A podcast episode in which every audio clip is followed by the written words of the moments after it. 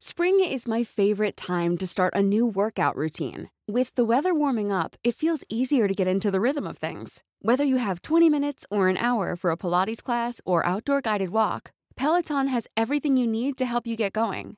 Get a head start on summer with Peloton at onepeloton.com. Te lo cuento. Tu dosis diaria de noticias. Hola, soy Pau Mendieta y aquí te va tu dosis diaria de noticias. ¿Te lo cuenta? Te lo cuento. 28S, 28 de septiembre. Ayer fue el Día de Acción Global por el acceso al aborto legal y seguro, así que muchas colectivas se sumaron a la causa y armaron eventos para que se garantice el derecho a decidir.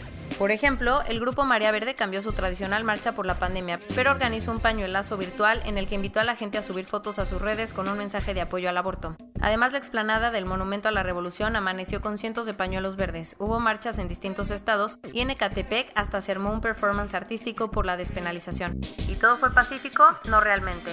En la tarde, algunas mujeres que marchaban en el centro de la Ciudad de México le lanzaron bombas molotov a los policías que no las dejaron pasar al zócalo y respondieron usando extintores para después rodear a las manifestantes durante horas. Tras enterarse de la situación, el gobierno local dijo que no hubo represión y le pidió a las mujeres evitar más choques y seguir marchando en paz. De la austeridad a la sequía republicana, los diputados de Morena están a punto de aprobar la desaparición de fideicomisos para apoyar a víctimas, ciencia, cine, deporte y hasta desastres naturales. La bancada de Morena en la Cámara de Diputados está viendo de dónde saca más dinero para combatir la pandemia y garantizar que los programas sociales que impulsa el presidente no se queden sin fondos. Su nueva idea desaparecer o por lo menos dejar sin lana este año a 45 fideicomisos que tienen en total más de 36 mil millones de pesos y que están diseñados para apoyar a diversas causas como la reparación de daños a víctimas de violencia, el fomento al cine mexicano, al deporte o a la ciencia, así como fondos para proteger a periodistas o defensores de derechos humanos amenazados de muerte, y hasta para hacerle frente a los desastres naturales. La propuesta, según el propio texto, no le hizo caso a las voces de expertos y beneficiarios que defendieron los fideicomisos en 10 sesiones del Parlamento abierto. Lo que sigue, hoy la votará la Comisión de Presupuesto y Cuenta Pública y si pasa, la deberán aprobar los diputados.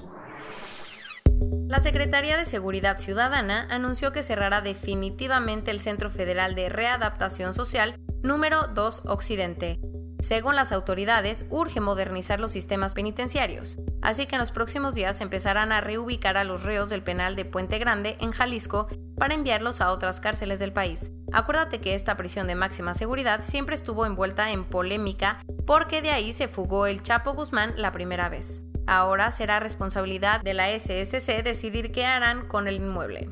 Te contamos que una de las principales consignas de las marchas para exigir justicia por el feminicidio de Jessica González era Busquen a Diego, en referencia a la última persona que convivió con la joven. ¿Hay más información? Sí, porque la Fiscalía de Michoacán giró una orden de aprehensión contra Diego Uric N., ya que las autoridades lograron establecer la probable responsabilidad del joven de 18 años. Para que no se les escape, la Fiscalía armó un grupo especial para localizarlo. Está ofreciendo una recompensa y le pidió a la Interpol que emita una ficha roja por si se fue del país. En el segundo día de enfrentamientos militares entre Armenia y Azerbaiyán por el control de Nagorno-Karabaj, hubo más muertos y las tensiones siguen escalando. Según las autoridades de la zona en disputa, han muerto 59 militares y dos civiles en el enfrentamiento, mientras que hay 200 soldados karabajíes heridos. Por su parte, Azerbaiyán dijo que murieron seis civiles y que hay decenas de heridos. Con esto en mente, el presidente azerí, Ilham Aliyev, suspendió todos los vuelos comerciales y firmó un decreto para movilizar al ejército a Nagorno-Karabaj, donde supuestamente ya conquistó varias zonas. Archivo TLK. Está muy complicado este asunto, no te preocupes. Aquí te dejamos una guía para que te vuelvas un expertazo en este conflicto del Cáucaso. En un nuevo frente entre el gobierno español y Cataluña, el Tribunal Supremo de España inhabilitó de cualquier cargo público por un año y medio a Quim Torra, el presidente de la Generalitat de Cataluña. ¿Por qué? Los jueces encontraron que desobedeció un fallo de la Junta Electoral Central que le pedía quitar una pancarta de apoyo a los presos del proceso, el proceso independentista catalán, durante la campaña electoral. Así que por su contumacia y obstinada desobediencia, Quim dejó de encabezar el gobierno catalán desde ayer. Con esto, Cataluña queda como un gobierno interino hasta las próximas elecciones planeadas para febrero. Los escándalos en la familia real británica no paran, pero esta vez no tienen que ver con las fiestas de Harry en Las Vegas. Y entonces, resulta que el fin de semana, el ambientalista Sir David Attenborough visitó a los duques de Cambridge, y como es malo llegar con las manos vacías, le regaló al príncipe Jorge un enorme diente de un tiburón prehistórico que encontró en un viaje a Malta hace 50 años. El tema es que el gobierno de Malta está súper enojado y planea pedirle al príncipe de 7 años que regrese el diente que considera un tesoro nacional. Corona News Global en el mundo. A nivel global ya hay más de 33.247.000 casos y hasta ayer en la noche al menos 999.000 personas habían muerto.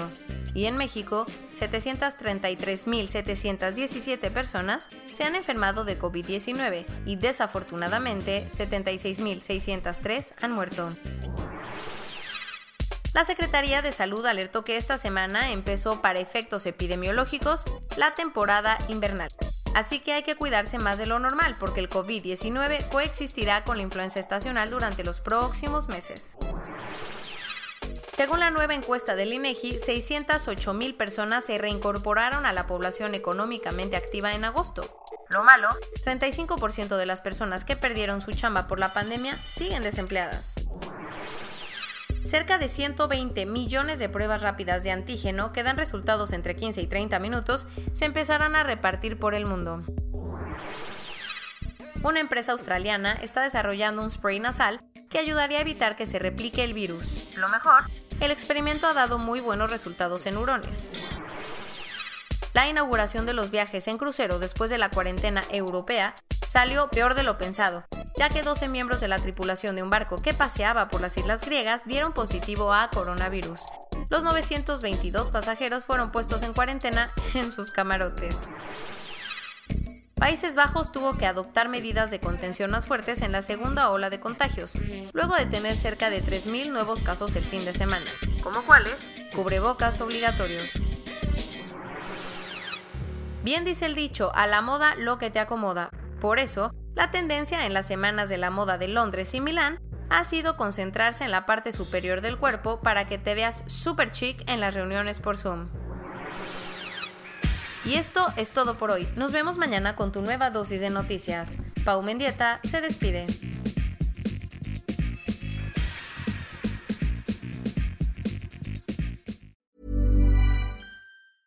Hey, folks, I'm Mark Marin from the WTF Podcast, and this episode is brought to you by Kleenex Ultra Soft Tissues your ally to help tackle your allergy symptoms this season. I love the change of seasons, but nobody loves pollen and all those other things floating in the air that make you sneeze during this nice weather. Kleenex Ultra Soft tissues are hypoallergenic and allergist approved. So fight back against watery eyes and runny noses without worrying about irritating your skin. For this allergy season, grab Kleenex and face allergies head on.